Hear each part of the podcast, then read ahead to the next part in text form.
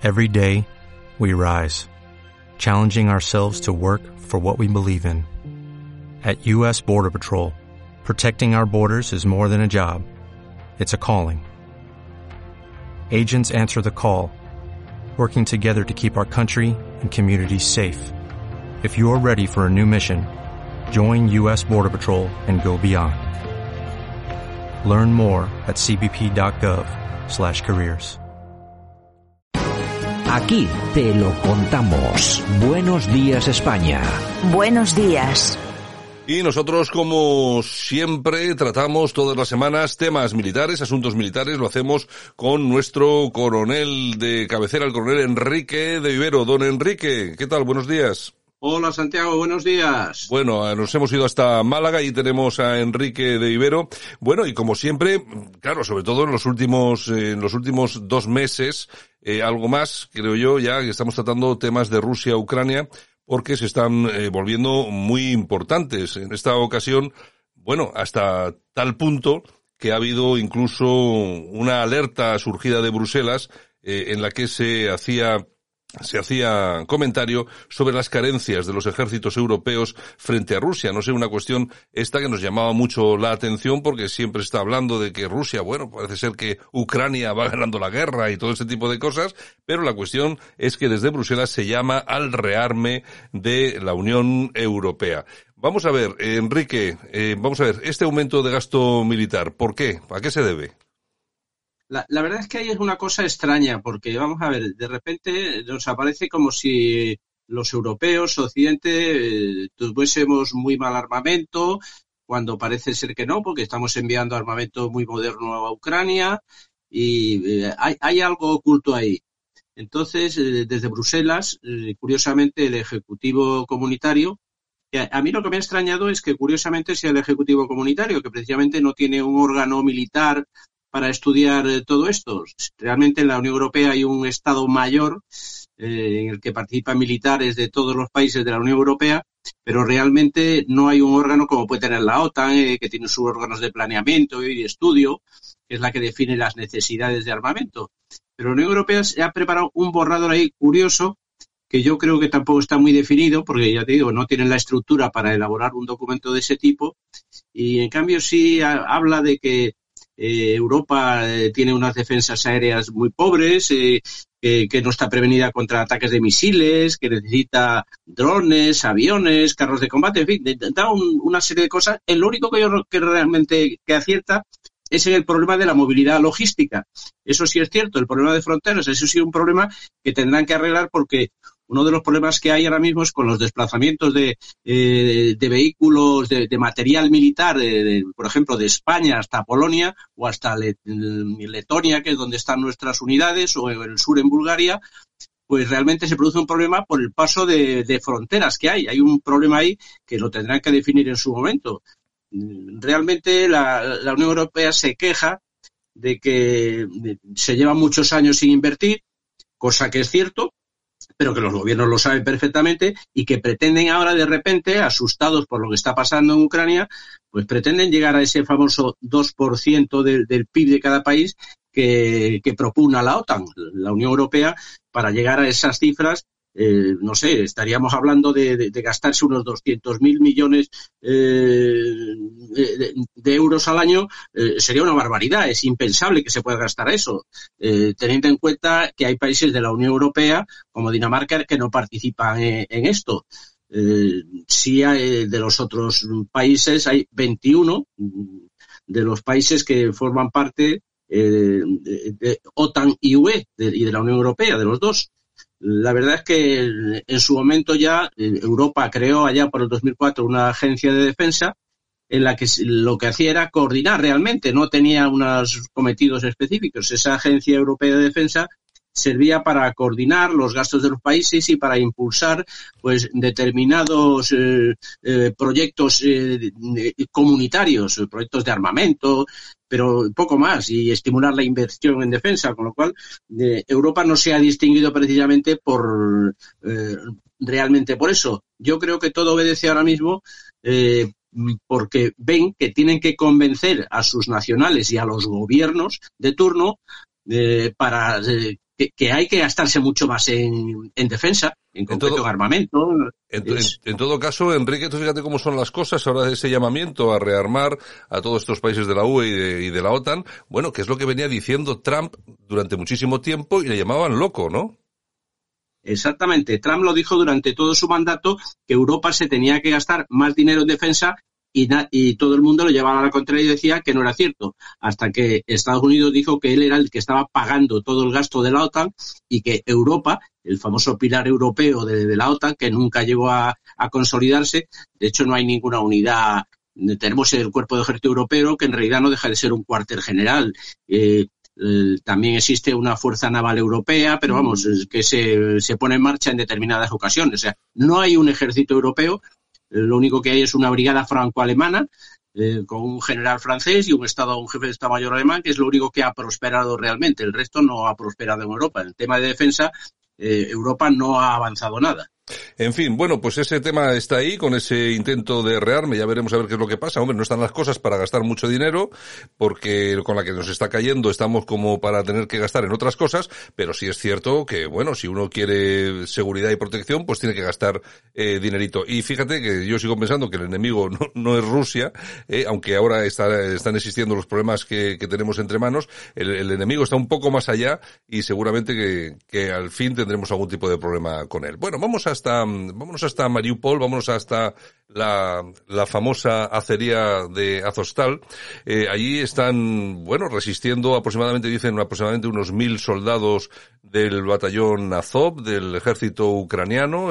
Rusia tiene sitiada la, la fábrica. El problema es que hay una serie de civiles ahí dentro, metidos en los túneles de la fábrica que, bueno, parece ser que no salen. Bien, la pregunta del millón es, ¿no salen por qué? ¿No les deja Rusia o no les dejan los propios soldados ucranianos que están dentro? Claro, uno dice, si, si Rusia no creo que se oponga a que salgan, porque una vez que saliesen los civiles, tendrían ya carta blanca para hacer lo que quisieran dentro de la fábrica y acabar con esa resistencia. Y por otro lado, lo que nos tememos, y creo que es la teoría más evidente, es que los propios soldados del batallón Azov, que nunca han destacado por tener eh, yo que sé, simpatías por la población civil, bueno, está utilizando a esta gente como escudos humanos, porque olvídense ustedes, nosotros aquí siempre, nosotros no apoyamos a unos a otros, nos gusta contar la verdad y la verdad es que siempre se han utilizado los escudos, los escudos humanos en las últimas guerras, lo hemos visto en Siria por parte del Estado Islámico, etcétera, etcétera, etcétera. Siempre, eh, Enrique, siempre ha existido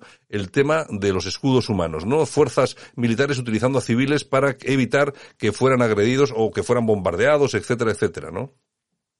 Correcto. Eh, decir antes que nada que el, digamos el empleo de escudos humanos eh, eh, se considera según la, el, convenio de Ginebra del, del 49 porque de hecho en la Primera Guerra Mundial se utilizaron como escudos humanos, en la Segunda también en algún momento, pero desde el 49 eh, eh, existe, está, digamos, castigado como, crimen de guerra y perseguible por los tribunales internacionales. Después se amplió en el 77 y ya en el Estatuto de Roma en el 98 también quedó complementado, con lo cual digamos que el empleo de escudos humanos eh, como en este caso en el de Mariupol, que yo entiendo que sí, que los están utilizando, voluntaria o involuntariamente, lo están utilizando como escudos humanos. en la Segunda Guerra Mundial los utilizaron tanto unos como otros, vamos, eh, los alemanes en el año 40 para eh, cruzar un puente determinado, lo que se llamó la masacre de Bing, utilizaron civiles que los montaban en los vehículos para poder avanzar de hecho, por supuesto, esos civiles lo, eh, fueron, digamos, masacrados. Los japoneses en Okinawa, eh, en Corea del Norte en su momento también los, coreanos cogían prisioneros americanos para poder avanzar. O sea, tenemos un rosario, como tú has dicho. Después, en la guerra del Líbano, eh, lo, lo, que no está escrito.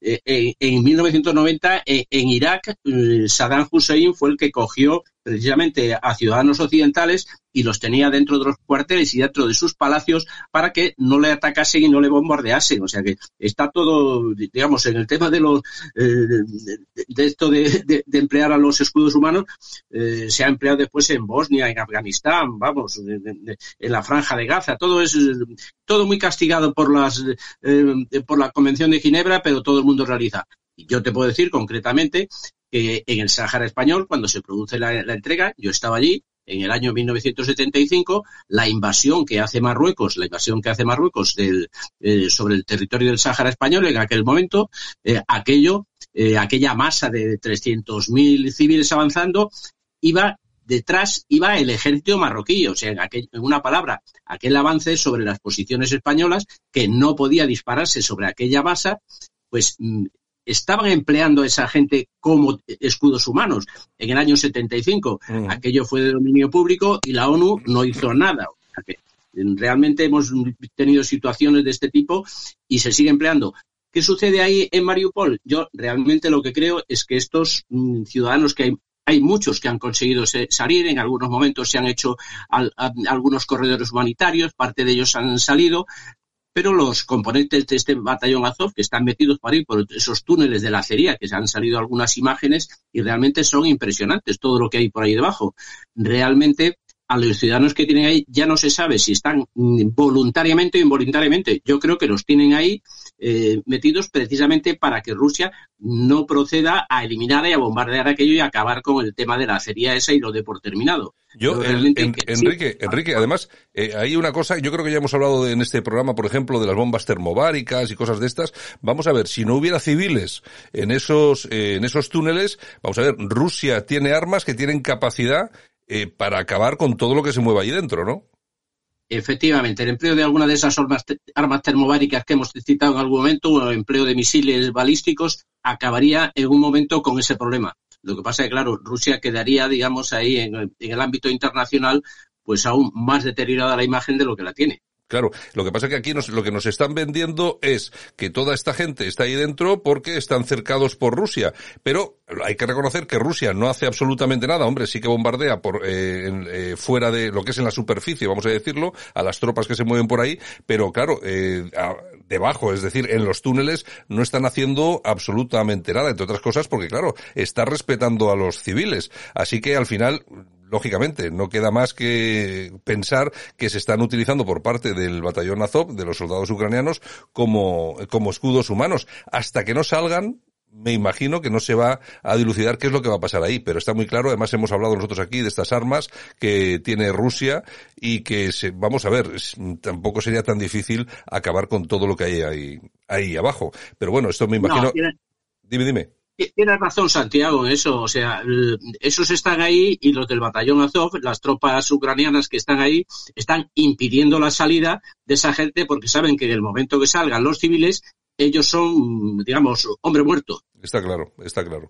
Bueno, oye, y otra cosa que también eh, ha ocupado titulares esta semana ha sido, bueno, la posible entrada en la OTAN de Suecia y Finlandia, pero hay una oposición de Turquía. Eh, vamos a ver, eh, yo no sé cómo es, cómo es el proceso de entrada en la OTAN. ¿Cómo se entra en la OTAN? En la OTAN tiene que mediar una invitación por parte de la OTAN al país correspondiente, que en el caso de este de Finlandia y de Suecia ya se ha hecho, eh, pero vamos, también se ha, se, ha, hecho, hay países como Ucrania y Bosnia, que Ucrania en el 2005 lleva en ese proceso. Y, digamos, el proceso de OTAN es, hay una fase previa de diálogo para ver si, digamos, el país reúne las condiciones de ser una democracia, de estar de libre mercado, de cómo está su ejército, de cómo se respetan los derechos humanos en el país. Hay una información previa. Y después, una vez superada esa primera fase, que Ucrania ahora mismo está desde el año 2005 en esa fase, o sea que mm, Ucrania no ha entrado, mm, eh, mm, podía haber entrado en su momento, pero hasta ahora mismo la OTAN tampoco le dio el visto bueno. Desde el 2005 podían haber agilizado el proceso, no lo han hecho. En este caso, después vendría esta segunda parte, que sería ese plan de acción para, digamos, que se regularían las normas y eh, en esta situación está Bosnia, que también lleva unos cuantos años. Y ya por, por fin quedaría lo que sería la firma del protocolo de adhesión. Pero ahí es donde reside el problema. Eh, en ese protocolo de adhesión que tiene que ser ratificado por todos los Estados miembros en la OTAN para que entre un país tiene que aceptarlo todos. Tiene que ser por unanimidad. Si hay un país que pone el veto, como en este caso eh, Turquía, que mm, le pone el veto a Finlandia y a Suecia, pues no entraría. ¿Cuál es la justificación? Turquía, el presidente Erdogan ya ha manifestado que los países nórdicos, Suecia, Finlandia, dice que son albergues de terroristas. De hecho, hay miembros del Partido Independiente del Kurdistán, el famoso PKK, que está declarado como organización terrorista por parte de Turquía, pues eh, tiene allí gente eh, que están libremente moviéndose y además eh, expresando opiniones, con lo cual creo que es una de las cosas que pone el veto Erdogan. No creo que sea una postura, digamos, definitiva. Yo me imagino que Turquía lo que persigue es en algún momento eh, alguna ventaja a cambio de esta postura de fuerza que está demostrando. Quiere negociar algo.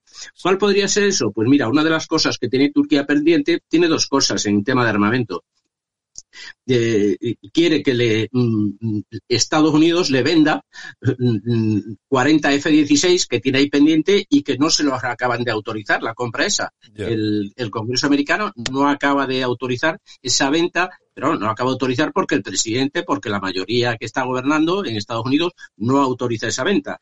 Mm, después, si aparte de esto le añadimos que Turquía, por ejemplo, los, los, misiles Patriot, que son los que defienden el, cielo aéreo de los misiles, de los supuestos misiles eh, rusos eh, que les intenten atacar, en Turquía tenemos desplegada nosotros una batería de misiles Patriot. O sea, España sí tiene misiles Patriot para, digamos, eliminar a esos posibles eh, cohetes, a esos posibles misiles balísticos que caigan. ¿Por qué? Porque Turquía no tiene estos misiles Patriot, no se los ha querido vender tampoco Estados Unidos. O sea, tiene una serie de restricciones que le impone Estados Unidos en la venta de armamento. Entonces yo creo que esto lo utilizará precisamente mm, como arma de presión. Y después además también hay una cosa que el, partido este, el PKK en Alemania, eh, que desde hace 30 años está prohibido que se manifiesten y expresen su, eh, su opinión en Alemania, pero parece ser que ahora hay unos abogados que han recurrido esta esta normativa alemana y podría ser que esta mm, restricción que tienen eh, acabase en que pueden actuar libremente y realizar sus actividades en Alemania. Esto es otra cosa de las que Turquía les ha puesto el dedo en la llaga. Y después, además, que Estados Unidos, otra cosa que ha hecho es que ha levantado las sanciones a empresas para que puedan invertir en el norte de Siria. El norte de Siria es donde está precisamente todo ese los kurdos que están en frontera con el Kurdistán y desde ahí atacan a lo que es Turquía. Yo creo que todas estas son negociaciones que va a llevar a cabo Turquía presionando y diciendo que pone el veto para que entren eh, eh, Finlandia y Suecia y alguna de estas cosas o todas estas las esgrimirá para que le sean favorables a ella. Yo creo que está eh, utilizando de momento, dice, no voy a permitir la entrada de Finlandia y de Suecia, pero a cambio vamos a ver si esto lo, lo negociamos. Yo creo que van por ahí los tiros, estos, mejor dicho. Estos saben, estos saben negociar, siempre saben negociar. Ahí tenemos a Marruecos que también lo hace bastante bien. Bueno, el, vamos a ver, eh, em, Suecia y Finlandia eh, quieren entrar en la OTAN, están a las puertas de Rusia y volvemos a las mismas. Volvemos a los misiles colocados a las puertas de Rusia, igual que se colocaron en su momento los misiles a las puertas de Estados Unidos y estas grandes potencias, pues hombre, siempre son reacias, no, se oponen duramente a todo este tipo de, cuestión. ¿Qué busca Suecia y Finlandia entrando en la OTAN? Simplemente en la OTAN, simplemente defenderse de una posible agresión rusa, porque me da la sensación de que Suecia y Finlandia no son Ucrania. Una agresión me parece prácticamente imposible, ¿no? No, hombre, lo de Finlandia puede ser más creíble, porque Finlandia siempre ha tenido conflictos históricos desde su independencia a principios del siglo XX con Rusia.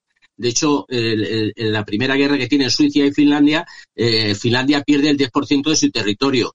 Eh, posteriormente, cuando ya eh, pasa a ser, digamos, una colonia comunista, cuando ya deja la Unión Soviética de, influir en, Finlandia, sigue manteniendo esa pérdida que Finlandia había recuperado. Digamos, Finlandia pierde en las guerras con Rusia, pierde el 10% de su territorio que es quizá lo que yo pienso que pueda pasarle a Ucrania, que acabe perdiendo esta parte de territorio que está en litigio.